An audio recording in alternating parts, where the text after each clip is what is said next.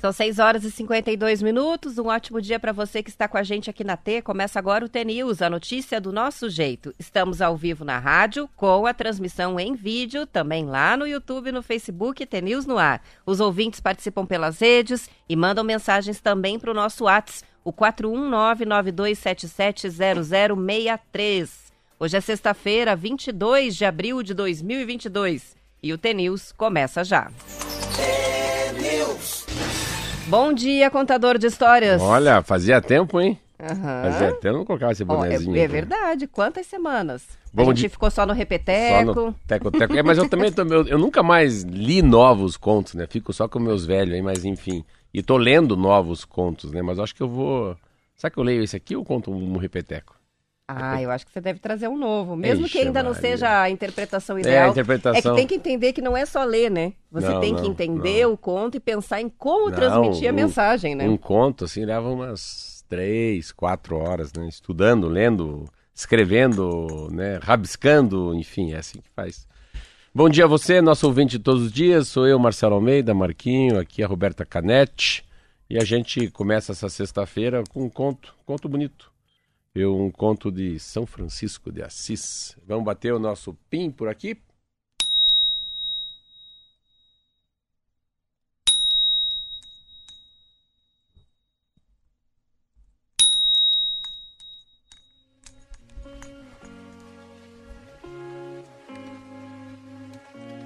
São Francisco de Assis estava em um convento, um convento com outros monges em um período de jejum.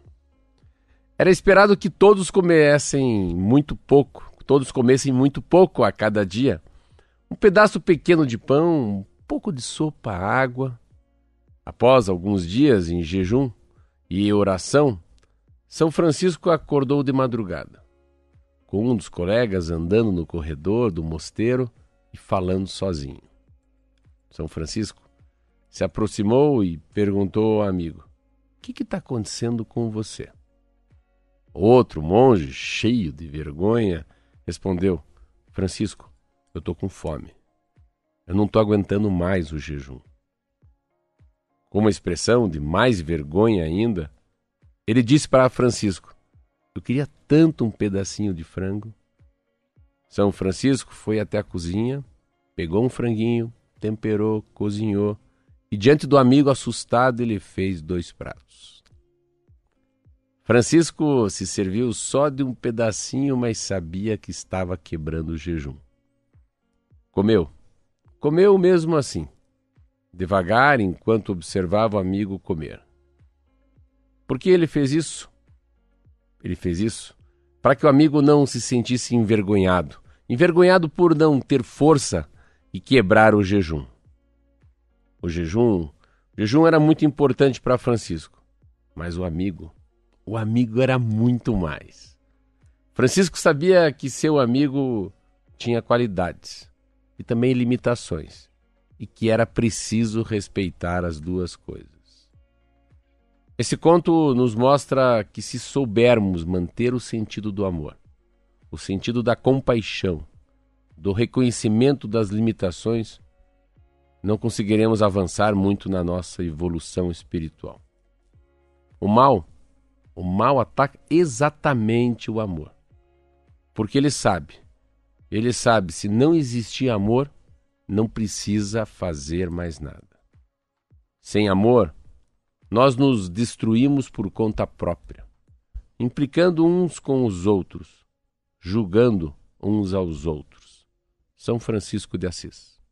Lindo. Lindo, né? Muito bonito, simples, emocionante. Né? Muito, muito lindo mesmo, muito simples. São 6 horas vamos. e 57 minutos e a gente, depois desse conto e dessa mensagem bonita, vai para o noticiário, inevitável, né? Capa de e, jornal? É, e hoje tá, tá fervendo, né? Apesar do feriado. É mais ou menos assim, venha quente que a chapa tá quente. É. Venha fer... É, vem aqui, como é que é? Ah, vem quente que eu vou fervendo. Pode vir quente que eu estou fervendo, né? Assim? É mais então, ou menos vamos assim. Lá. Um dia depois do Supremo Tribunal Federal condenar o deputado Daniel Silveira, a gente falou aqui da condenação, o presidente Jair Bolsonaro ontem publicou um decreto concedendo perdão ao parlamentar antes mesmo do início da execução da pena. O deputado, vamos lembrar, foi condenado a oito anos e nove meses de prisão por atacar os ministros do STF, as instituições e a democracia. O placar do julgamento ficou em 10 a 1 entre os ministros. Apenas o Cássio Nunes Marques foi contrário à decisão. André Mendonça, que foi nomeado também pelo Bolsonaro para integrar o Supremo, votou contra Silveira e se tornou alvo dos bolsonaristas. O decreto do presidente concedendo a chamada graça foi publicado em edição extra do Diário Oficial da União. Bolsonaro justificou a medida dizendo que o deputado que integra a chamada tropa de choque do governo somente fez uso da liberdade de expressão ao incitar a violência contra os ministros do Supremo e estimular a animosidade entre as Forças Armadas e a Corte, e estaria resguardado pela inviolabilidade de opinião. Como mostrou o Estadão, os ministros do STF já discutiam se a condenação de Silveira passaria a valer imediatamente ou só depois do trânsito em julgado da ação, ou seja, quando não há mais recursos cabíveis. Está aí um indulto polêmico, é, ocupando as capas dos jornais e muitas análises né, de juristas, de políticos é, que reagem a essa decisão do presidente Bolsonaro. Ah, ela é uma. É, se você. É que a gente. Por que, que jornal vende, né? que, que a notícia é boa, por que, que é, é. É a fofoca, né? A história do Big Brother Brasil. Por que, que tem tanta audiência a novela? Por que, que Big Brother é interessante, né? Aquela história, né? Nossa, o homem mordeu o cachorro, o cachorro morreu. Isso aí vende muito jornal, mas dizer que o cachorro mordeu minha perna, ninguém quer saber disso. Então, quando tem matérias que são assim muito polêmicas, elas trazem muita discussão.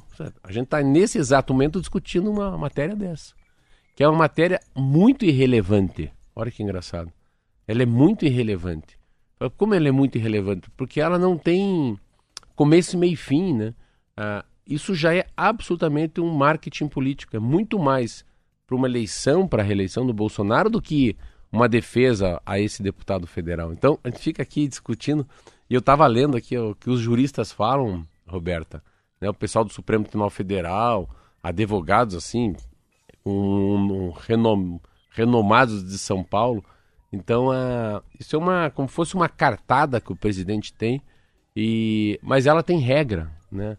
Ela tem regra para essa cartada. Essa cartada é aquilo que a gente ouve muito no Natal, lembra? Eu lembro na época do Michel Temer que eu vi, eu vi muito sobre isso, o indulto natalino que a gente fala, né? Então o cidadão está preso. Eu vou fazer uma comparação meio burrinha, assim, meio idiota, mas acho que vale. Eu estou preso na cadeia lá, três anos preso. Aí tem o indulto natalino. O indulto natalino é para as pessoas que estão condenadas. Não é que está em processo de condenação. Não tem mais instância para me defender. Eu já estou enjaulado lá. Aí a Roberta vai lá e fala com o presidente: por que você não dá um indulto natalino? O Marcelo Almeida vai fazer três tenils com nós lá, fazer um e latir lá. Como é que faz?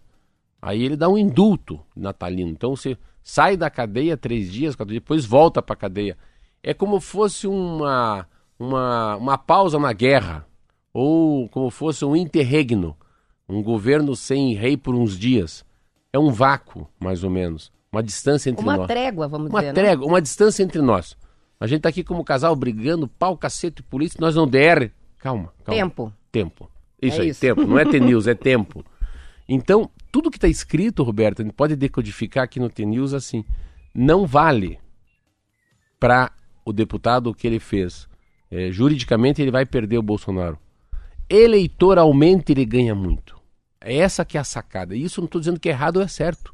Mas é muito legal a gente ver uma matéria sem sal, sem açúcar, né? Sem molho inglês, sem nada. Então, se a gente olhar isso como fosse um chuchu, né? Chuchu é sempre uma verdura que não tem, não pende para lado nenhum. Isso é uma matéria assim que para ele politicamente é muito boa. Sabe por que, que é boa? é boa porque ele tem de alguma maneira ir para o segundo turno. Agora vamos pensar em eleição, estratégia de guerra aqui, nós com cabeça de Putin. Ele tem que ir para o segundo turno. E para o segundo turno ele não pode perder o seu eleitor, aquele que é fã do Bolsonaro. E como é que não perde o fã do Bolsonaro? Defendendo aquele que é bolsonarista. Aí que a sacada. Não pense que ele fez assim com o coração aberto, não. O Bolsonaro deve ter feito com muita dificuldade isso aí tem ele, a esposa no lado. Então, o meu ponto de vista é que ele vai para televisão, faz o programa dele, usa o indulto, usa o perdão. A... É meio como jogar para a torcida, né? Não, ele precisa jogar. Não, não, e ele estrategicamente ele está correto. Porque a palavra perdão é muito linda. Perdão, né? Abnegação, né? A, a, a palavra é. A graça. A graça, é. A graça, o perdão. Então tudo isso tem. Quando você fala indulto natalino, só para ter uma ideia, eu sempre lembro lá do, do limpa as pés, do lava as pés, que, os, que o Papa vai lá na, vai fazer isso com os presos. Então é uma é um sabe aquela coisa de você se baixar e é, para amarrar o cadarço do sapato de alguém que você não conhece. É um, é um ato bonito. Então, o ato do Bolsonaro é bonito. Não esqueça quem é o deputado federal, se ele é presidente. Então, o ato do perdão é bonito. E como é que esse perdão chega no ouvido dos eleitores do Brasil? E o cara que só lê o jornal em cima, a primeira página, que não lê dentro o que, que o advogado está falando, o que, que o ministro está falando, o que, que a assessoria da Câmara está falando. Então, é mais ou menos isso. E pelo outro lado, se vê, eu estava vendo o presidente da Câmara dos Deputados, Arthur Lira. Não, não, não, aí já é, aí já é carnificina. Não, não, nós que vamos caçar. É nosso direito pegar ele. Sabe uma coisa, uma caçada, um bandido? Quem pegou foi a Polícia Civil ou a Polícia Federal? Ou foi a Polícia Militar? Então parece que é um troféu ter a. O que acontece? Os deputados federais falaram, viu como a gente é, a gente é honesto? E nós tivemos coragem de, de cortar a cabeça do próprio amigo. Então, a gente tem que ter a capacidade de se distanciar de um assunto político, às vezes, e ver todo esse assunto como uma estratégia de guerra. O teatro que está ali, né? Porque é, tem um é, teatro é, ali, um, né? É, é, é um teatro, mas assim, não esqueça que atrás do teatro tem uma eleição para presidente. Então, é uma coisa que parece muito grande? Não, é bem pequena. Mas pro final, né? Pro intuito eleitoral, não é indulto, pro intuito eleitoral, é bem grande. Eu acho que não dá nada, é, fica assim mesmo. Claro que tem muita água ainda para passar embaixo dessa ponte e esse deputado federal vai se complicar muito. O grande problema disso tudo, para finalizar, é que daí, cara, fica pensando na vida desse, desse ministro que é indicado pelo Bolsonaro e votou contra o deputado federal. São 7 horas e 5 minutos. Daniel, que é morador de Colombo, na região metropolitana de Curitiba, escreve para a gente sobre o assunto. Ele diz: acredito que os três poderes estão em guerra já há algum tempo. Né? O Supremo decretou leis que são do Executivo, entrou em embate com o Legislativo, agora levou um revés e quem perde é o Brasil. Três poderes que não conversam. Isso é um desastre político sem precedentes, na opinião do nosso ouvinte Daniel. Também chega a participação do Gabriel de Pinhão. Uh, Daniel Silveira, juridicamente a situação é emblemática, né? A condenação é inevitável. É, e é emblemático sim, porque foi a primeira vez que um presidente lançou mão dessa, dessa legislação, né? Para fazer isso, para conceder esse indulto, né? Enfim, é, ele está lembrando da questão da quebra do decoro parlamentar, é, diz condenado está, o indulto de graça pelo presidente perdoando o crime não cabe, também é crime do presidente, na opinião do Gabriel. Está todo mundo bem envolvido com a discussão. Sim, né? mas é, é, que assim, é, a gente for comparar, a gente é a mesma coisa que tem aqui um mosquito. Bzz, bzz, tem aqui um inseto aqui no, no estúdio. Eu falei, pega, pega aquela arma ali. Aí você pega um 38 para matar um mosquito um Uma bazuca. Uma bazu o instrumento que ele tem é muito grande. Ele tem um instrumento na mão que é enorme. Vou fazer uma metáfora, uma analogia, uma comparação. Eu fui diretor do Detran há 15, 16 anos atrás. Se você vai para o Detran, se você é multado, Roberto, você tem três instâncias para se defender. Sabia disso? Como você tem três em qualquer lugar. O cara tem, tem um problema aí na, na, nas costas, na justiça, o que, que acontece? Ele tem primeiro um juiz que vai dizer, ó, oh, Roberta, você está está condenada por 3 a 1 aqui, nós juízes votamos contra você. Daí você fala, vou recorrer. Aí você corre lá para perto da Assembleia Legislativa vai no Tribunal de Justiça. Lá tem desembargadores. Ah, não, toma mais um pau. Perde por 3 a 1 fala, não, eu não estou correto, vocês estão. Isso é perseguição. STJ. Você vai para a terceira. STJ ou Supremo Tribunal Federal, conforme o assunto. Então você tem três vezes chance para se defender. Mostrar que você não é culpado. Se você é multada, eu, como diretor-geral do Detran, eu tinha uma, uma, mão na mão, uma caneta que vale muito, chama-se defesa prévia. Só assim, Marcelo, eu quero dizer, eu não estava na rua, naquela, naquela esquina, naquela madrugada, a 100 km por hora. Aí a polícia falou que você estava. A primeira chama-se defesa prévia. Se não se defender bem, vai para a segunda, que é Jari, que é uma junta de administração de recursos de infração. Se, se, se, se não se defender bem, se perder para 3 a 1 você vai para o Conselho Estadual de Trânsito. O que significa? A defesa prévia minha, a primeira, assim, Marcelo não estava naquela esquina bêbada, não, não é aquela Roberta, aquela é minha prima, é parecida, é canete, mas não é parente. Pum. Eu tenho um bloco, como, como diretor do Detran, eu tinha, assim, eu, Marcelo Almeida, declaro nula essa multa, assinado dia 22 de, de abril de 2022. Não tem mais nada. Acabou. Então, quando é que eu usava isso? Eu não usava isso para uma coisa pouco séria. Usava isso para coisas muito sérias. Por quê? Porque daí abre um precedente se você ficar usando para coisa pequena. A do Bolsonaro tem isso. Não tem jurisprudência. Nunca um presidente usou para isso. Então, o que, que eles vão usar? Por que, que o Lula, por que, que o Michel Temer, por que, que o Itamar, por que, que o Collor, por que, que o FHC, ninguém nunca usou isso e o Bolsonaro usa. Então, o grande problema chama-se jurisprudência. Nunca usou porque não se usa isso. Então, acho que ele vai ser contestado. Mas politicamente ele já ganhou bastante. É, a Folha diz assim, né? Decreto presidencial não tem precedentes, o que levanta dúvidas sobre os efeitos, porque nunca foi aplicado, então a gente está vendo pela primeira vez a aplicação. Não li é isso. Exatamente hein? isso que está ah, na reportagem na, na, Folha de São Paulo, está chamando assim, legal. com essa análise. São sete horas e oito minutos. Antes da gente ir para a próxima, um bom dia para o Anderson de Arapoti. Ele está no fim de turno de trabalho agora. Pensa, trabalhou a madrugada inteira. Guerreiro, hein? Esse é guerreiro. É, o José Sirineu também está aqui, Campo Mourão, ligado sempre. O Reginaldo, do São Paulo Futebol Clube, desejando um bom feriado, dizendo hoje eu estou no trabalho, sem moleza. Até porque o final de semana tem jogos, né? Então tem que trabalhar mesmo. Ele trabalha lá no, no centro de treinamento do São falo, Paulo. Lembro né? disso. Lembra né? dele? Ele mandou já até foto pra gente. Isso aí, são 7 horas e 9 minutos. A gente vai fazer um rápido intervalo. Já voltamos com mais notícias. Os ouvintes vão participando pelo WhatsApp, o 419 9277 0063.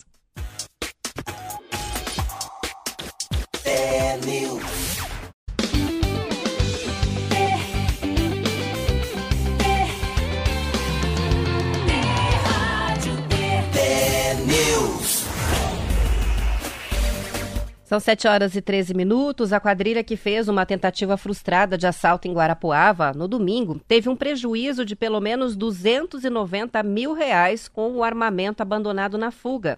Segundo a Secretaria de Estado da Segurança Pública, cerca de 30 assaltantes, cerca de 30 né, assaltantes que tentaram roubar uma transportadora de valores abandonaram enquanto fugiram pelo menos 10 armas. O G1 pediu ao advogado Ruben Schitt Schischweiter, presidente da Associação Brasileira das Empresas de Transportes de Valores e também da Federação Nacional das Empresas de Transportes de Valores, fazer uma estimativa do valor das armas e ele chegou a esse valor de 290 mil. Das armas apreendidas, nove são de uso restrito das Forças Armadas, Marcelo. No Brasil, o controle desse tipo de equipamento é feito pelo Exército. Rubens explicou que grupos como o que atacou Guarapuava têm duas formas de conseguir as armas, ou comprando por meio do tráfico ou alugando de intermediários. No caso de aluguéis de armas, quando os criminosos deixam equipamentos para trás, o prejuízo é ainda maior, porque eles precisam de alguma forma compensar a perda. Em relação aos automóveis usados pela quadrilha, oito veículos de luxo foram abandonados na zona rural de Guarapuava. Pelo menos cinco carros, segundo a PM, são blindados. Segundo o Rubens, levando em consideração outros grandes assaltos a transportadoras ao redor do Brasil, os veículos não devem ter sido blindados pelos criminosos, mas sim roubados por eles já com essas características. Essa matéria é muito legal, porque você fala do prejuízo deles. É, o cálculo do prejuízo. É, mas não existe cálculo prejuízo, porque ele não, ele não fez o carro blindado, ele roubou o carro blindado. Prejuízo de quem teve o carro roubado. Isso aí. Prejuízo é do, do exército que teve a arma roubada. Então, no fundo, ele não tem prejuízo, porque ele roubou. Então, se ele roubou tudo, ele não. Como é que eu vou dizer? Ele não pagou para isso, né? Então. E quem rouba um carro blindado não vende esse carro blindado. Então, por incrível que pareça, é uma coluna que não tem. Não tem prejuízo. Porque você, entendeu, Roberta? Você não. Como é que você vai vender um carro blindado? Como é que você vai vender um armamento do, do exército? Então, ele não tinha esse dinheiro. Eles acabaram perdendo é nada. Mas é interessante que eu acho essa essa capacidade deles de eles irem furtando coisas, né? O cara furta lá quatro, cinco carros, carros são blindados, ou alguém blindou o carro para eles também, ah, enfim, vai roubando armamento, como é que rouba esse armamento, de quem que tira o armamento, como é que ele faz, né, Roberta, para ter, para ter essa capacidade de inteligência, ter gente, né? Como é que combina com essas 20 pessoas? Eu, eu acho tão difícil, é uma... É, é tipo Netflix mesmo, é, é, é coisa de seriado. Tanto que tem o seriado daquele Banco Central que foi roubado. Como é que você consegue liderar um bando de, né, de bandido, carro, hora, quem que chega, como é que fala, o rádio? Eles têm uma inteligência muito, muito, muito grande, né? Claro que eles são desprovidos de medo, eles são desprovidos de compaixão, desprovidos de Deus no coração. Eles não têm. É um, é um ser humano que, que acabou uh, na vida vai se perdendo e vai perdendo toda a ética e toda a moral e vai se tornando um bicho, né? É um, é um, é um animal silvestre, né? É um cara indomável, por isso que tem que ir pra cadeia para sempre. Tem que ter a lei do terrorismo, porque é um, é um crime muito perigoso. É o tipo do crime, que engraçado isso, é um crime que ele aterroriza uma, um estado inteiro, uma região inteira. Você vê, não morreu ninguém ali. Claro, teve um baleado, um policial baleado, o outro não. A gente não viu mais falar. Acho que, que se Deus quiser, não, não morreu e não vai morrer mas é, ele cria uma, uma comoção nacional. Pensa assim, o que isso não, não, O medo de uma cidade, outra cidade, fala, meu Deus, será que esses caras vão chegar aqui? Aqui também tem uma empresa de valores, né? Aqui tem muito banco 24 horas. Mas o, o temor que eles trazem, né? Pega a história do Bin Laden, que esse cara fez no mundo, né? Esse cara mudou a aviação no mundo por uma semana. Ninguém mais viajou de avião achando que poderia também ser utilizado pelo Bin Laden. Então existe essa essa, esse, o terrorismo, né? Se pega agora, eu vi a última num, no metrô de São Paulo, no metrô de Nova York. Impressionante, um idiota lá de um cara. Pô, cara sai atirando pra, sai tudo, atirando pra tudo que é lado. O outro lá soltou uma, um gás. Daí ninguém morreu, mas Nova York inteiro parou. Porque o que, que acontece? Ah, eles acham que vai ter também em todos, todos os vagões, de todas as estações, de todas as praças de Nova York. Daí a cidade para por duas, três horas, ninguém se mexe para descobrir que aquele cara é um, um débil mental solitário, né? Que tá naquele dia meio desgraçado, triste e sai atirando nas pessoas. Mas fica o trauma coletivo. E o que aconteceu em Guarapuava deixou um trauma coletivo, né? A população está estremecida até hoje, não só não. na cidade, mas em toda a região. Posso dizer para você? Hum. Eu tô me sentindo mal. É? Assim, não que eu tenha com trauma, mas eu não, esse assunto não me. Parece que não, não dá para digerir isso. Não, assim, assim, mas no Paraná. Eu tenho uma sensação aqui, no Paraná o cara vai Os caras são daqui, os caras andaram na estrada, os caras entraram na cidade que a gente conhece. Eu fico imaginando para quem é da cidade. Nós que estamos longe de Guarapuava, eu já fico sentido. Isso aí, ó. E o tenente-coronel Joás Marcos Carneiro Lins foi substituído no comando do 16º Batalhão de Guarapuava. Desde ontem, o batalhão passe... passou a ser comandado pelo Major Flávio Vicente Ferraz. A troca aconteceu 72 horas depois da tentativa de assalto. Uma nota oficial informou que a transferência foi uma decisão do comando da corporação em face dos últimos acontecimentos e circunstâncias ocorridos em Guarapuava nos últimos dias. O tenente-coronel Joás foi designado para a função de chefe do Estado-Maior do 4 Comando Regional, com sede em Ponta Grossa. Então, teve um impacto é, aí é, no comando. Eu li essa matéria, é muito difícil julgar, né? Porque a gente não está lá, não sei Até porque não tem muito bem aqui a explicação de porquê, é, né? É, pra, pra fora, assim, eu, sim, a gente não sabe o porquê também, não dá pra. Mas, assim, se nada ocorreu de diferente, mudar é errado. Assim, isso é meu time que tá ganhando, não se mexe. Mas eu não entendi bem aí que tem, mas só daí Guarapuava tinha que falar, conversar com a Mônica, o pessoal de lá. Eu não entendi é, eu, se tem exército, falar uma besteira, pelo amor de Deus, me ajudem aí. Você tem uma cidade que tem um quartel-general, que tem exército, que tem tanque, que tem jipe, que tem polícia, que tem exército, polícia nacional. Não estou falando polícia militar, não estou falando polícia civil, eu não estou falando polícia municipal, eu estou falando exército nacional.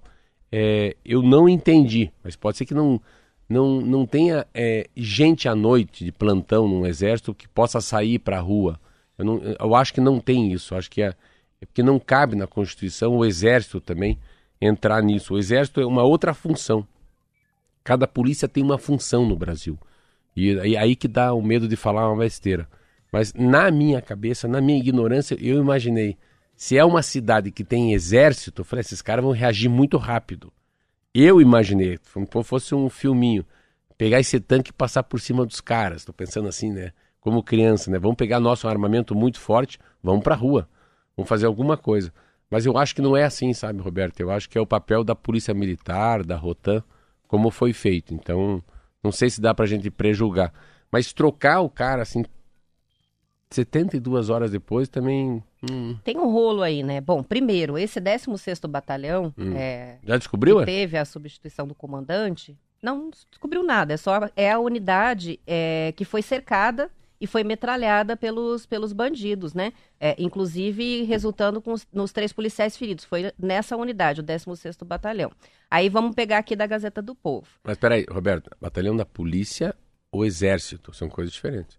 Eu- 16º Batalhão da Polícia Militar. Ah, isso é uma outra É. coisa. É, mas é ele que foi afastado, né? é Ah. o comandante desse batalhão que foi Ah, então afastado. esquece Então tudo não é que tu tava falando. Então, Então, tudo falando. É do batalhão da Polícia Militar. Ele que foi afastado e foi nesse batalhão. E daí a Gazeta está esmiuçando aqui, né? A Secretaria de Segurança Pública afirmou que sabia da iminência dos ataques e que tinha um plano de contingência. Foi aí que começou. Você chegou a mencionar isso, né? Não, daí, E depois eles negaram que tivessem um plano de tá, mas contingência. quem falou isso que eu ouvi na, na, na- na televisão foi o secretário de segurança. Isso. Eu falei pra você, Roberto, não é possível.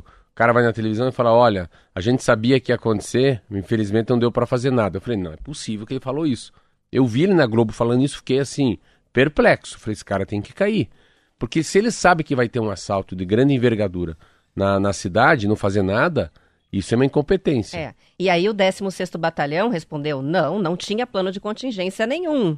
Inclusive, policiais que estavam de folga tiveram que agir de prontidão durante o assalto. Foi isso que aconteceu. Então, ah, o problema todo está ali, né? Nessa Mas- declaração de que Então tá. haveria um plano de contingência. Mas há uma sensação que estourou a corda no canto, no- no- na parte da, das pessoas mais fracas. É. Aí que tá. Acabou que o comandante foi afastado, e esse é o resumo da ópera. Mas a polêmica era essa, né? Sabia? Eles sabiam que tinha alguma coisa acontecendo, que poderia acontecer um assalto assim, então por que nada foi feito, né? Então é, ficou o cara aquela. pálida, por que não nos falou então? É.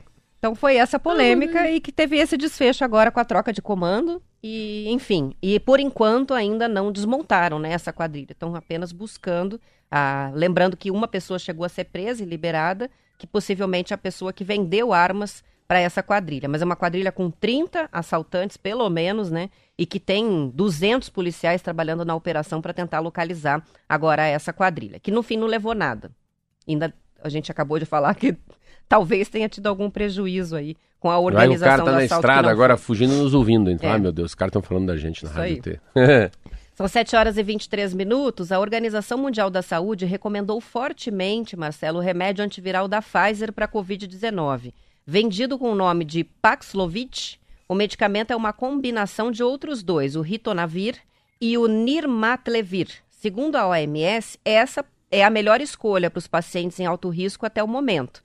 A recomendação está baseada em dados de testes clínicos que envolveram mais de 3 mil pacientes. O risco de hospitalização nesses pacientes foi reduzido em 85% com o tratamento.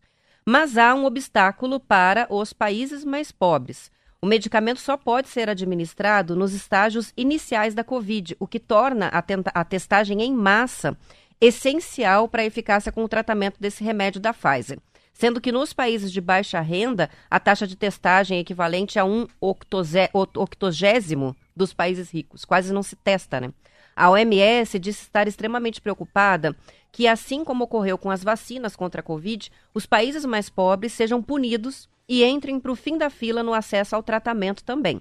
Com relação ao medicamento Remdesivir, a OMS agora atualizou a recomendação dele. A orientação é que seja usado nos pacientes com Covid leve ou moderada que têm alto risco de hospitalização. São as pessoas com comorbidade ou algum tipo de fragilidade. Uma matéria que a gente leu aqui faz muito tempo, eu não vou lembrar qual que foi a revista. Eu acho que era a Saúde Veja, que falava sobre esse remédio.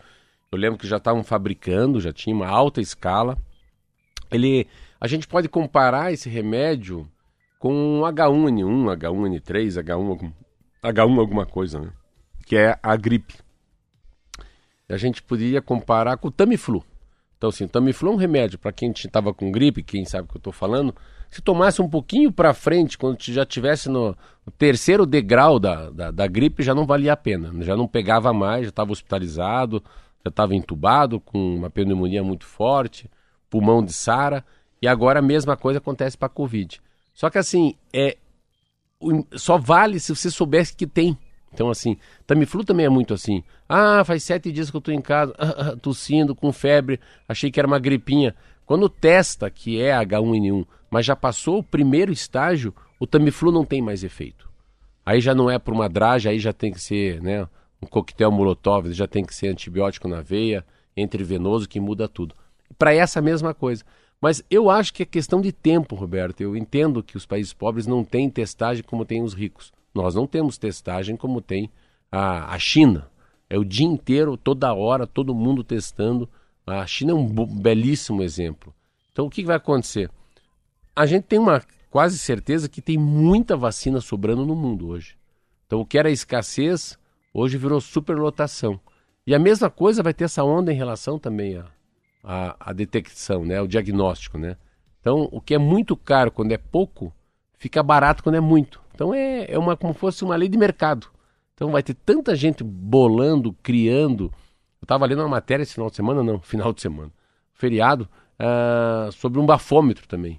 Então se vê, a gente vai testar a nossa Covid com bafômetro. Olha que troço legal. Não precisa tirar sangue, não precisa colocar o cotonete no nariz. Imagina ter um aparelho que você vai lá, assopra, tá com Covid. Pode tomar, toma um remedinho da Pfizer que segura. Então, a, essa doença, a Covid, ela vai se tornando uma coisa monitorada pelo ser humano, né? Ela ficou, ela ficou sem monitorar. Dominada. Dominada. É, é, tá, a gente dominou o bichinho. Tá tudo dominado aqui. Sabe como fazer para prevenir com a vacina, sabe fazer agora também o tratamento, né? E 85% de recuperação dos pacientes é um índice altíssimo. Então o remédio pra quem funciona. pegou, pensa. E é um alívio, né? É. Existir finalmente um remédio é, para você ir lá na farmácia e comprar se pegar a Covid, apesar de tudo. E falando em Covid, deixa eu te contar uma que eu não sabia. A gente fala, a gente falou tanto de vacina aqui, né? Coronavac, Sputnik. Você sabia que a quarta dose a tua, a tua, que eu sei que você é minha referência, você é a, a menina, Johnson. menina Johnson Johnson. A Janssen é dada como quarta dose também? Se imaginar, Roberta, que há dois anos atrás, nada, um ano e pouco atrás, a Janssen era uma vacina para única dose. Depois a Janssen não, deu uma, deu uma assim uma, uma, uma morcegueada, não. A Janssen vai ser para duas doses. Hoje a Janssen serve também até para DR-DR. Para DR do DR. Boa. a DRR, né? A DR, ou DR do DR, né? Que já é a quarta, né? A quarta injeção também é Janssen. Então, é, eu achei muito interessante isso. Como, é, mesmo com, como, como o ser humano foi mostrando qual que é a melhor vacina, a pior vacina, não foi a vacina que falou. A gente foi se ajeitando conforme as marcas e graças a Deus a gente está aí. Eu tomei a terceira, você foi a terceira ou tomou a segunda? Eu ainda não tomei a terceira porque a Janssen tem cinco meses depois da segunda dose, que foi dada muito depois para quem tomou a Janssen. Você tomou, você então, tomou duas, duas Janssen? Duas Janssen e estou esperando Mas eu acho que a tua a terceira, terceira, não é Janssen, Acho né? que provavelmente vou tomar uma uma Pfizer gelada, não é uma isso? Uma Pfizer gelada, é. isso aí. São 7 horas e 28 minutos. Para a gente fechar, só dar o resultado aqui. Teve jogo ontem, Série B. O Londrina e o Novo Horizontino empataram um a um ontem à noite no Estádio do Café em Londrina. Partida válida pela terceira rodada do Campeonato Brasileiro. Aí diz o Globo Esporte, não sei se você assistiu. Assistiu não? Não. não. É, que foi um jogo equilibrado e embora os donos da casa tenham ficado mais com a bola e finalizado mais vezes, os visitantes assustaram bastante. Então tá lá o Londrina na Série B com esse empate.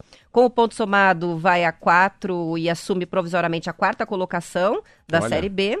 O Novo Horizontino fica com dois pontos, segue sem vencer não apenas na Série B, mas também na temporada. Então, tá aí, resultado do futebol, final de semana tem mais. E a gente vai encerrando. Amanhã tem Curitiba. Amanhã tem Curitiba de novo. Eu, né? é, é amanhã à noite. Eu acho que eu vou. Fui convidado para ir. Opa! Mas eu tô aqui de sábado, Legal. domingo de manhã. Segunda-feira a gente vai trazer o resultado do, da rodada toda. Vamos encerrando a edição estadual, lembrando que a gente fica até as 8 com a transmissão no YouTube e no Facebook e que aqui na Rádio T você acompanha o noticiário da sua região. Então fique com a gente depois do intervalo. Aos que se despedem, bom fim de semana. Bom sábado, bom domingo, até segunda.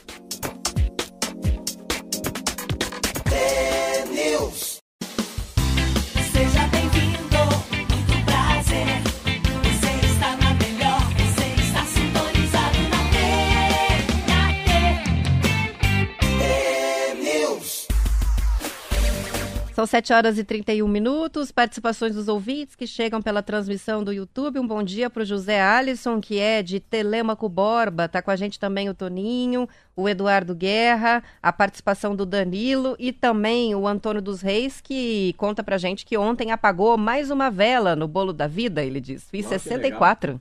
64, parabéns. É um pouquinho atrasado, mas feliz aniversário é. para Antônio dos Reis. Vão com mais notícias, são 7 horas e 32 minutos. No mercado de trabalho americano, Marcelo, uma das profissões mais quentes do momento é a de trader de gorduras. Isso mesmo, é o trabalho de quem negocia gorduras animais e graxas. Esses são os ingredientes usados na produção do tal do diesel ecológico, um negócio que cresceu repentinamente à medida em que as empresas gigantes que vendem petróleo, como a ESSO, estão correndo para reduzir as emissões e aproveitar incentivos fiscais. Os preços dos óleos vegetais, óleo de cozinha usado e gorduras dispararam e com eles também os salários dos traders, que conseguem obter as quantidades necessárias para a produção de biocombustível. É um trabalho que exige muitos relacionamentos com fazendeiros, com donos de restaurantes e gerentes de plantas de processamento em todo o país. Além de grandes petrolíficas embarcarem na onda do diesel verde, muitas empresas fazem planos para atingir zero emissão de carbono nos próximos 20 anos. Para isso, o uso crescente dos biocombustíveis é fundamental. A tendência aumenta a demanda por óleos vegetais e os preços de óleo de cozinha usado e gorduras animais atingiram níveis sem precedentes no ano passado nos Estados Unidos. A reportagem curiosa é do jornal Valor. É, muito legal. É, a... Você um troço que era uma, algo, né, assim... Ah, difícil de descartar, né? É inclusive. difícil, chato, inoportuno. Se torna a solução, né? Assim, se torna ouro, né? Se torna dinheiro. E mais do que isso, é, um, é interessante porque tem, tem um gasto, né? Assim, eu fico imaginando. Eu tava, vê isso eu na padaria, na cafeteria, em tudo, na construção, na reforma da casa. Tudo que eu estou vendo, que eu estou mexendo na minha própria vida, na vida de qualquer um, tudo você você está beirando o ser mais verde ou menos verde, né? Você está nessa transição, né? Você quer continuar sendo o mesmo ou você quer já participar dessa nova era? É muito legal essa é uma coisa pequena, mas é grande. Então, um exemplo assim é, é, Me pergunto muito se eu quero colocar placas solares nessa nova casa que eu comprei. Então, placas solares é uma coisa. A é, calefação. Que tipo, você vai querer ter o, o, piso quente ou não piso quente? O piso quente é muito bom, mas também ele acaba te dando uma, um gasto de energia enorme. Piscina. Você vai pôr alguém para limpar a piscina, tem uma máquina que limpa a piscina sozinha. Ah, outra coisa, pode fazer um aquecimento que não vai aquecer tanto quanto você gostaria que aquecesse, mas economiza muita, economiza muita energia, aquece um pouco menos e fica uma piscina mais assim, mais 2022. Então, daí se for para comida, então isso, se for para uma sacola, se for para um carro, e é muito legal porque o que eu acho mais lindo é que o estado do Paraná também ele já ó, há muito tempo ele já está andando, né? os dejetos dos animais. Por ser um Paraná muito produtor, né? Fala suinocultura, né? A, a, a, a, a planta de, de, de, de corte, bacia leiteira, o que envolve de animal, né? A história da sadia, dois vizinhos, as plantas que se tem aqui também, de quando o assunto é frango, nossa, tem muito dejeto. E você ter tecnologia para esse dejeto se tornar o biogás, é um troço. E isso vai ter uma um, na frente. Agora a gente não consegue ver muito. Nós não conseguimos porque nós somos outra geração, Roberta. Você é um pouco mais do que eu, ainda você consegue ver. Mas quanto mais próximo da geração milênio, mais vai ter valor agregado para esse, esse, esse, assunto. Eu não vou ficar perguntando, ah, como é que foi feito o ovo? Eu não, já vou comprar ovo, vou fazer. Tenho 56 anos. Mas para quem tem 16, o valor agregado dessa política correta pode fazer com que ele venda aquele mesmo produto mais caro. A origem, as políticas daquela empresa com relação ao meio ambiente, com relação à energia, com tudo, né? Os selos que os é. produtos vão recebendo. É. E é uma, uma onda de selos que só cresce, né? é. né? Tem certificado para todo tipo de produto hoje, se é vegano, se é amigo dos animais, se não é testado em animais, até é, é, em áreas em que a gente não está falando de produtos pequenos, como o setor imobiliário, né? Quanto as construtoras hoje, a gente vai olhar outdoor de, Nossa, de construtora com aquele monte de é, selos, Parece né? aquela roupa de, de, de, de piloto de Fórmula 1, né? Isso aí. Cheio de... No, no, no, invés de patrocinadores, são selos, né? Selos. Certificações, assim, é né? Difícil, de, relacionados muito, ao meio ambiente. E o que está tendo muito já também, eu estou vendo nas lojas do Rio, é roupa. A ah, roupa, ah, sim. a roupa tá entrando, sabe por quê? Porque é a história da lavagem. É muito polu é muita poluição, né, na, na, na então, indústria. Quanto se gasta de água para produzir um, uma calça jeans. Não só a produção, mas também os resíduos que ficam, né? Então hoje também está na moda saber se aquele produto, aquela roupa, depois é fácil de dispensá-la também. Se não vai ser jogado no meio ambiente Sim. e é um material sintético super poluente. Então Sim. tudo interessa nesse, nesse campo agora, né? E acho que a tendência é só ficar cada vez mais. É, a busca por, por que é verde. E é interessante, você pega uma coisa que. Posso falar de ovo? Se eu comprar ovo no mercado, repare tem uma palavra que tá me, já está tá me fazendo comprar esse ovo. Sabe o que ela fala? Hum. Criado em espaço livre. É, galinhas soltas, né? Galinhas soltas. Galinhas soltas. Você cara, procura eu, onde olha, está o ovo das galinhas soltas. Cara, a palavra é solta. Eu não. Tomara que sejam soltas. E o que, que significa soltas? Não é soltas, Roberto. Não é numa fazenda solta. Ela está solta dentro de um galinheiro. Isso. Com as outras primas dela lá mas ela não está confinada. Não é um então, confinamento, então, né? Então Aquela você, coisa você, cruel. Você vê como uma palavra pode mudar tudo. Pode ser que o ovo do lado seja até melhor do que esse, mas eu estou comprando assim, galinha solta. E parece que eu fico lá, quá, quá, quá, parece que eu falo com a galinha. Eu falei, não, eu vou comer a galinha, né? Vou comer os ovinhos, vou comer o coração da galinha que tem, que é solta. No fundo, as duas morreram, né? As galinhas também vão morrer. Mas, mas com o, um nível de crueldade diferente. A sensação dos ovos é isso muito forte. Então, tem uma coisa que é uma palavra. Eu estava pensando quando eu fui para o Rio de Janeiro. O nome da estrada, Marquinhos, chama-se Nova Dutra. Faz 30 anos que ela está lá. A velha já. Mas ela é Nova Dutra. Então, ela nunca deixa de ser nova. Por que, que o cara não fala velha Dutra? Então é Nova Dutra. Galinha solta. É uma palavra muito pequena que muda. Eu uso uma palavra na padaria e falo assim: ó, esse aqui é mais saudável que esse. A diferença de um outro no corpo humano é, é, ela é dispensável. Não, o corpo não vai saber. Porque um lá vai um pouquinho mais de sal, um pouquinho, uma gota mais de açúcar.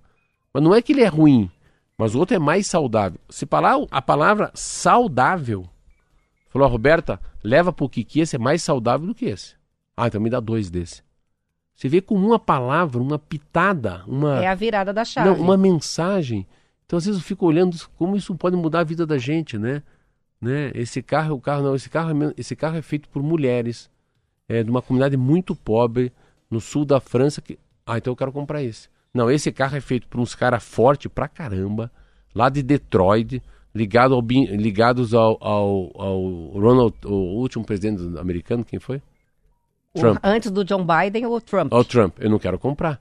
Então, e, esse negócio, ó, eu vou dar uma coisa para você. Eu falei uma vez até aqui, né? O pão, aquele pão que as castanhas são castanhas é, que ajudam as populações tradicionais dos povos indígenas. Não. Então é esse pão, melhor esse pão. Você, é assim? você e o Marco em Gramado. E o Marquinho com a, a Isa, né? Os quatro lá. O cara chegou para mim e falou bem assim: tudo bem, eu vou imitar você que o senhor quer? Eu falei, eu quero uma espumante. Ah, uma espumante, Roberto? Então tá bom, vou te dar uma espumante. Quer uma espumante? Então tá bom. Quero três espumantes. Eu tenho uma espumante muito boa aqui de Canela, tem uma espumante muito boa de Novo Hamburgo, eu tenho uma espumante aqui, aqui de Gramado, que é muito interessante, que ela é, desde o princípio até um envasamento, só feito por mulheres. Ah, então eu quero essa. Exatamente. Tá aí. Então, todas eram boas, todas eram o mesmo preço, mas o cara colocou um negócio que, só trabalham mulheres na execução daquela champanhe. É um, é, um, é um detalhe que faz a gente pender para outro produto, né? Isso aí. São 7 horas e 40 minutos. O Reginaldo está participando com a gente. Reginaldo Campos escreve para a gente na transmissão do YouTube perguntando que tipo de exercícios físicos a gente faz. Interessante falar sobre esse assunto. Marcelo é nadador, não é isso? Eu, eu, não só isso. Eu faço, tô parado faz um mês por causa de duas gripes da viagem. Eu faço terça e quinta, ou segundo, terça e quinta e sexta musculação, e segunda, quarta e sexta eu nado 3 mil metros, eu nado 9 mil metros por semana. Também é natação e um pouco de musculação. E também a bicicleta às vezes, né? Porque bicicleta você vai parada. de bicicleta na rua. Ah, mas esse não, mas esse não é esporte. Não, esse é, também não, faz não, parte não, da atividade não, física. Não, esse não, não, esse não. Andar, andar rápido, não, não, isso é lazer. É, eu mas já eu... falei bastante, bastante aqui, mas eu faço é yoga. yoga e caminhada. Yoga e caminhada são as minhas atividades prediletas aí. Os ouvintes podem participar também sobre esse assunto, que é um ótimo assunto, falar de exercício físico. Falar tá de exercício, falar de saúde, falar de comida é legal. Falar de tendências de comportamento, falar de moda também é legal, né? É. A gente sabe, para você que está me ouvindo, a gente vai fazer um, a gente está querendo muito fazer um programa na Band, eu e a Roberto. Ir para televisão, mas para falar de profissões, né, Roberto? Falar de mostrar como é que as coisas são feitas é. e como é que, como é que são os, os diferentes trabalhos, né? É, de todas as áreas. Como é que é o trabalho que se faz no campo? Como é que é ser piloto de avião? Como é, é que é ser um confeiteiro? Você fala uma coisa interessante. Ontem estava vendo, eles estão fazendo uma praça lá no lado da, do Decoff, da Petit. Eu falei, pô, mas por que, que eu não posso ajudar esses caras a fazerem uma massa, né? Ali, a alisar o chão, fazer um chapisco na parede, levantar essa coluna. Sabe assim, é, por que, que a gente não pode ser pedreiro? Por que, que a gente não pode ser um pouco azulejeiro? Por que, que eu não posso saber usar drywall? Não que legal, você assim, eu, eu, sei, o que, que você está na tua casa? Eu preciso fazer uma parede de drywall, eu vou lá te ajudar, eu sei fazer drywall. Sabe, por que, que a gente não pode fazer uma coisa da construção, né? Ter esse conhecimento é. a mais, né? São 7 horas e 42 minutos e olha, o projeto Cestas Solidárias, que tem à frente o Instituto de Desenvolvimento Rural do Paraná, está melhorando as vendas dos agricultores familiares que produzem orgânicos aqui no Paraná. Com uma proposta de assinatura de hortifruti, a iniciativa é uma alternativa de comercialização em cadeias curtas, com uma relação direta entre os consumidores e os produtores. Os consumidores pagam um valor mensal, cerca de 150 reais, e recebem a cesta toda semana, pelo período de um ano. Com o pagamento antecipado, esses produtores podem planejar a produção e aí eles vendem os alimentos a preços menores. A proposta parte do conceito de comunidade que apoia a agricultura. É um conceito que surgiu nos anos 80 lá nos Estados Unidos e Europa e que tem o objetivo de valorizar a produção agrícola local e agroecológica. Neste formato, os consumidores firmam o compromisso de comprar os alimentos cultivados pelo produtor durante um período. No Paraná, o Cesta Solidária já tem seis anos. As cestas são padronizadas, contêm cerca de 10 produtos de época, que incluem legumes, frutas e temperos. Até antes da pandemia, Marcela, existiam mais de 40 grupos participantes na região de Curitiba. Mas com a saída das escolas e empresas dessa lista de clientes fixos, né, com as restrições da Covid, o número foi reduzido para 15 grupos. A expectativa agora é de que a adesão volte a aumentar com o fim das restrições da pandemia. O ponto de contato para a formação de novos grupos é o IDR Paraná, que mantém um cadastro dos produtores de orgânicos certificados da região metropolitana de Curitiba. Além disso, os agricultores credenciados recebem um suporte técnico de bolsistas do programa Paraná Mais Orgânico para implementar a produção. Para fortalecer o projeto, periodicamente os produtores participantes abrem também as propriedades para os consumidores fazerem visitas. Assim, eles podem conhecer a origem dos produtos que consomem, dando ainda mais valor para cada cesta que eles recebem em casa. Ah, muito legal. Eu, eu acho que é, os produtos orgânicos eles levam muito te eles vão levar muito tempo assim para óbvio, né, para ocupar esse espaço do, do não orgânico, né? É, queira ou não queira, isso é uma é o que a gente acabou de falar, né, Roberto? É uma, é uma mentalidade diferente, né? Às vezes é uma geração diferente. Uma geração, ela não muda por causa que a, a lei mudou, a regra mudou. As pessoas são conservadoras. Vamos dizer, eu tenho 56 anos, em várias coisas, nem que, eu, que você queira que eu mude, eu não consigo mudar, porque eu estou há muitos anos achando que esse é o bom caminho. E o caminho mudou, então tem coisas que a gente se adapta, tem coisas que a gente não se adapta, continua sendo o que é, e tem outras que são híbridas, né? Então, tem pessoas que compram coisas orgânicas e não orgânicas, né? Mas a, o lado do orgânico é, é, uma, é uma capacidade, uma insistência muito grande deles, né? Pega o Júlio Kobe, que é meu amigo, você sabe, o japonês, que mexe com, só com produtos orgânicos, então a, a faixa, né? A faixa de cidadãos que só compram coisas orgânicas é muito pouco. Por isso que é importante ter várias atividades, né? Visitação na data do cara, a, a cesta solidária, de que maneira que a gente pode participar, você vê, existem muitas leis municipais, estaduais, principalmente em relação à merenda, né? A merenda escolar é uma mudança pô, drástica, assim, bem legal. E agora tem muita escola tem. que só é, compra desses produtores é, e, orgânicos. E sai né? dos embutidos também, né, Roberta? Sai da, da, da, da, sai da bolachinha recheada, sai da batatinha que faz mal, refrigerante. Aqueles bolos cheios de açúcar Pelo branco. Pelo amor de Deus. Isso é, aí. É, go, é, é bom, mas engorda. Agora, essa história de ter assinatura fixa é bem inteligente, né? Porque se você tem um plano anual e todos os meses o produtor sabe que pode contar com aqueles 150 reais do cliente fixo, é outro tipo de produção. E com certeza dá para cobrar mais barato. Entendi, eu não entendi, eu não, eu não, entendi o começo. É eu, todo mundo, é, eu não entendi que região isso. É região metropolitana de Curitiba. Não, mas então, eu, posso assinar, eu posso sim, assinar na capital? Pode assinar na capital. E aí você paga 150 reais por mês e faz um plano anual. Então, todos os meses vai vir 150 reais não, de mas, cobrança. Mas eu, eu, eu tô fechando isso com quem? Com o produtor, direto com o produtor. Ah, não é uma. Não é uma eu não estou indo num site do governo, tem uma assessoria. Não, não é uma empresa.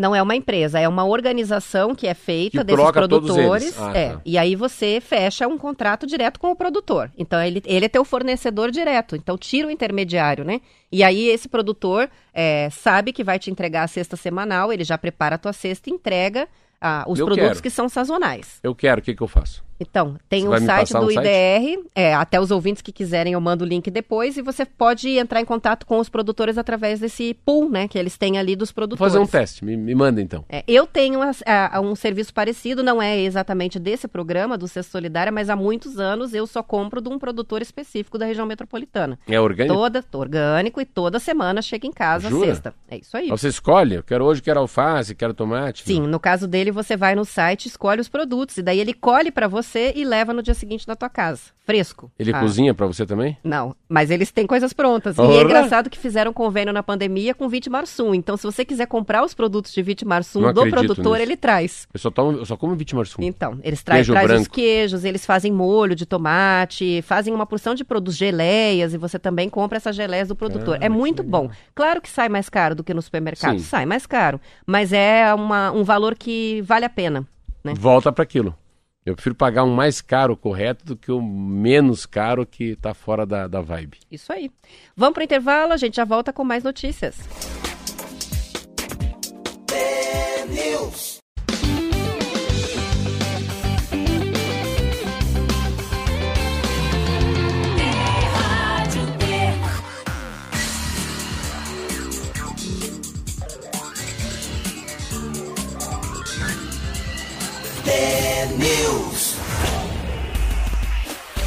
Sete horas e 50 minutos, as prefeituras do Paraná têm até o dia 30 deste mês para preencher os dados referentes à destinação adequada dos resíduos sólidos urbanos em uma plataforma própria que foi criada pela Secretaria de Desenvolvimento Sustentável e do Turismo. Segundo o governo do estado, Marcela, a plataforma vai servir para a elaboração de políticas públicas de gestão dos resíduos.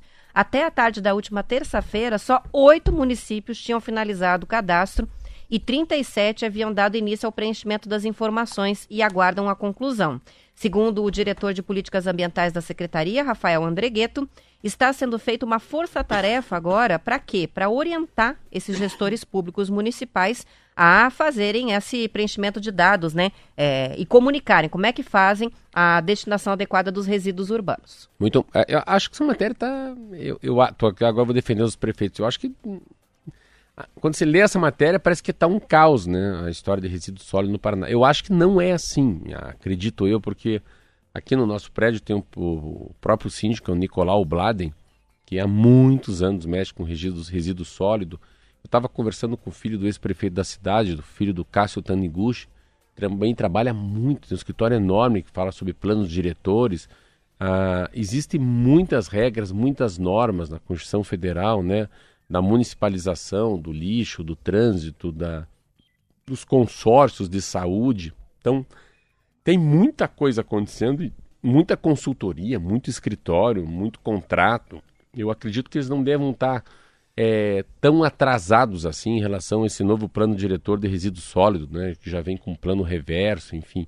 Mas o dado que você fala aí da, em relação ao, ao tempo que está vencendo e ninguém se cadastrou é muito é É horroroso. que o prazo está quase vencendo, né? É, Mas o- ainda não acabou. É, Então é, o- dia 30. Pode ser que seja igual ao imposto de renda, né? É, faz tudo na última Faz- hora. Isso é brasileiro. Muito provavelmente é isso que está acontecendo. Mas, eu, fica mas alerta eu aí. Fico alerta e eu vou, eu vou, eu vou me informar sobre isso com o filho do Taniguchi ah, ou com o Nicolau Bladen, como é que é, como é que, como é que de fato, qual que é o raio-x do Paraná.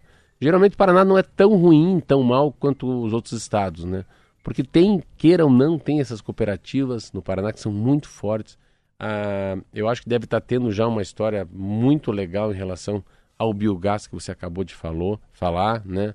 Ah, a história da- das, das grandes. Eu fui em tantas cidades que tem cooperativas de catador de lixo também, mas a gente está falando, quando você fala desse cadastramento, aí o buraco é mais embaixo. Aí é lixo hospitalar, das clínicas veterinárias, aí é capina e restos dos animais, poda de árvore, limpeza de rua, o troço aí é, é diferente. É um, é um plano de resíduo sólido da cidade com todos né, os tipos de resíduo, com todos os tipos de lixo.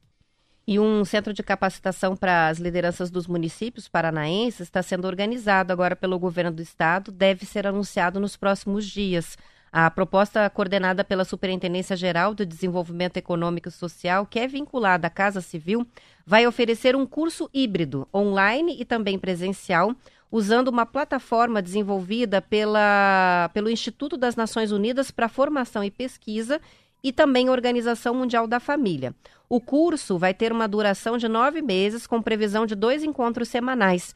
Os prefeitos dos 399 municípios do Paraná são convidados, não convocados, convidados a participar. A ideia é que o curso seja uma ferramenta prática de planejamento e execução de políticas públicas, principalmente aquelas que são alinhadas com os Objetivos de Desenvolvimento Sustentável. Então, é um curso para prefeitos. Legal. Legal, né? Nossa, muito Capacitação legal. gratuita, é, participa quem quer e que ajuda aí numa gestão mais, é, sei lá, mais profissional, Não, muito né? legal. Assim, eu lembro quando eu fui deputado federal, a primeira coisa que eu fiz, eu nunca tive êxito. Eu falei que eu perdi as duas eleições para federal, cheguei como suplente e lá também titubeei. Eu devia ter sido um deputado federal e não paranaense. Mas a primeira coisa que eu fui, fui atrás de um professor de orçamento público. Meu Deus, o que eu aprendi. Eu tinha aula toda terça-feira, das duas às quatro da tarde na minha sala. Eu, eu fui na Universidade de Brasília e ele não queria nem me atender. Ele é o homem é, Giacomoni. Ele é o homem que mais entende do orçamento no Brasil. Ele tem sete livros sobre orçamento público. Ele foi me ensinar o que, é um orçamento, como é que faz, como é que destina dinheiro, o que, é imposto, o que, é tarifa, o que, é contribuição, ah, o que, é cota parte do IPVA, por que, que são os fundos são criados, o que, é FMI, o que, é taxa Selic, o que, que faz a política monetária, o que, que é política fiscal, o que, que é o orçamento de, de investimento, orçamento de seguridade social, que, que é uma emenda parlamentar. Eu falei, meu Deus do céu, mas é tão difícil. Você vê, então, os deputados federais são eleitos senadores, não sabem nem o que estão falando, porque é, é tão difícil entender um orçamento nacional como é que são os repasses do dinheiro, né? As alíquotas, né? Como é que se faz um repasse para os estados, um fundo de participação do município? Então a relação de número de pessoas pobres com o número de cidadãos que existem, tem toda uma várias fórmulas feitas, né, para dar uma equidade quando o dinheiro é passado que só com muito conhecimento. Então, vereador, prefeito, deputado estadual, deputado federal, essas pessoas têm autoridade, eles têm mandato público mas eles têm muito pouca capacidade de entendimento, principalmente desse novo mundo, né, Roberto? Pós-pandemia. Então a gente fica falando aqui ensino à distância. Cara, esse assunto não é para qualquer um, não. Pensa o desafio da educação daqui para frente. Dois anos sem aula, Roberta. Eu estava lendo um artigo sobre aquele PISA. Diz que o próximo PISA vai ser assim de. Imagine as notas. Não, ó, fecha os olhos, tape os orelhas e. Porque as notas, isso aí. Então... E, e, tem, e tem que considerar que esse é, é, o normal, é o natural que aconteça, né? O aprendizado foi muito prejudicado dos, Não, então, é, dos estudantes nesse tem, período. É, e isso é inevitável. Eu acho que os desafios que existem para o mundo não estão mais, se, não serão solucionados na mão do mundo, do mundo público. E sim no, mundo de quem se preparou mais, que está vendo que os outros não estão enxergando. Então é, é, é o mundo empresarial que vai puxar o mundo público, não tem jeito. Os vereadores às vezes não conseguem, os deputados estaduais, federais, não têm às vezes uma capacidade, por quê? Porque falta instrução, falta aula, falta mestrado, doutorado, falta fazer faculdade, falta ouvir, né? Falta se inscrever em cursos para aprender mais. Então, mas assim, a eleição tem disso, eu fui deputado. A gente fica muito preocupado com a eleição, a gente não se prepara. Então a gente se prepara na oratória, qual que é a, nossa, a nossa, a nossos três pontos que vão pegar a campanha, que área que eu vou trabalhar, o que, que eu vou falar, mas se preparar para o mandato fica em segundo plano. Isso aí mesmo. São 7 horas e 57 minutos e, para a gente fechar, o Tribunal Superior Eleitoral começa a registrar um aumento no número de jovens interessados em votar nas eleições deste ano. Como assim? É, semana, agora... Não, é, pode esquecer. Semana, semana passada eu li aqui que o jovem não quer votar, mas eu vou deixar você até então, o final. Então, foi feita uma campanha forte e agora está crescendo muito a procura. Segundo dados da Justiça Eleitoral, o número de alistamentos eleitorais feitos nos primeiros três meses do ano cresceu em relação às duas últimas eleições gerais do país. De janeiro a março, o Brasil ganhou 1 milhão 144 mil novos eleitores na faixa entre 15 e 18 anos. Antes, em dezembro, o TSE registrava no total pouco mais de 730 mil títulos de jovens com 16 e 17. O cientista político e analista do TSE, Diogo Cruvinel, lembra que a Justiça Eleitoral sempre realiza campanhas de conscientização e incentivo ao eleitorado por meio da mídia e também nas escolas. Neste ano, pela primeira vez, a campanha teve adesão espontânea de vários artistas e influenciadores que dialogam diretamente com esse eleitorado, o que ajudou a impulsionar esses números. Para os adolescentes de 16 e 17 anos, vamos lembrar, o voto é facultativo. Então, é. impulsionou. É. Impulsionou, mas assim, não sei por que motivo meu filho tirou título de eleitor, mas não é para votar. Também vamos só colocar aquilo. Tem gente que não tem, não tem carro, não tem moto, não tem caminhão, mas tira a CNH. Não é porque tirou a CNH que ele vai dirigir. E não é porque ele tirou o título eleitor que ele vai votar. Então, tem um pouco disso é, também. Tem de fazer a documentação Mas o importante né? é que tenha o um documento. Mas olha, para mim é surreal essa matéria. Faz uns 20 dias atrás, eu li aí no Estadão o quanto a política estava fora dessa geração. Do radar de... dessa, dessa geração. Mas a campanha foi muito forte. Teve a adesão de artistas e eu percebi o resultado em casa, né? Porque o Kiki correu fazer o título de eleitor. Fez e vai que votar. legal, então, se deu então, resultado. Né? Engajou né? mesmo, né? Pegou, é? Pegou. É. O pessoal vai, vai votar. Como minha avó falava, né? Com, é, com, com fogo, no, Fogo no bumbum até a preguiça anda. Isso aí. São 7 horas e 59 minutos. Vamos encerrando a semana do TNews aqui. Vamos para o final de semana, desejando aos ouvintes um bom descanso. Segunda-feira estaremos de volta com força total às 10 para as 7 da manhã. Até lá. Até lá.